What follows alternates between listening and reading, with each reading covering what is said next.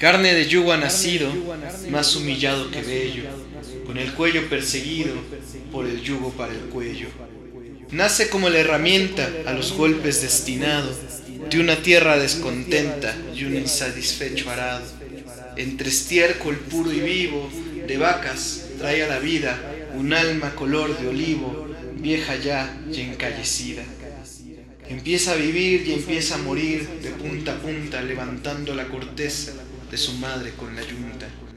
Empieza a sentir y siente la vida como una guerra y a dar fatigosamente en los huesos de la tierra. Contar sus años no sabe y ya sabe que el sudor es una corona grave de sal para el labrador.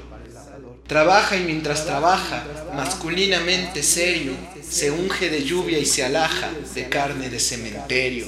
A fuerza de golpes fuerte y a fuerza de sol bruñido, con una ambición de muerte, despedaza un pan reñido.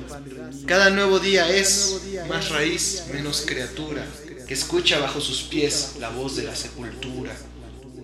Y como raíz se hunde en la tierra lentamente, para que la tierra inunde de paz y panes su frente. Me duele este niño hambriento como una grandiosa espina, y su vivir ceniciento revuelve mi alma de encina.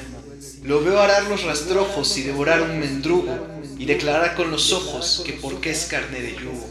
Me da su arado en el pecho y su vida en la garganta, y sufro viendo el barbecho tan grande bajo su planta.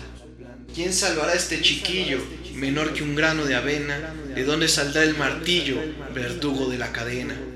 Que salga del corazón de los hombres jornaleros, que antes de ser hombres son ya han sido niños yunteros.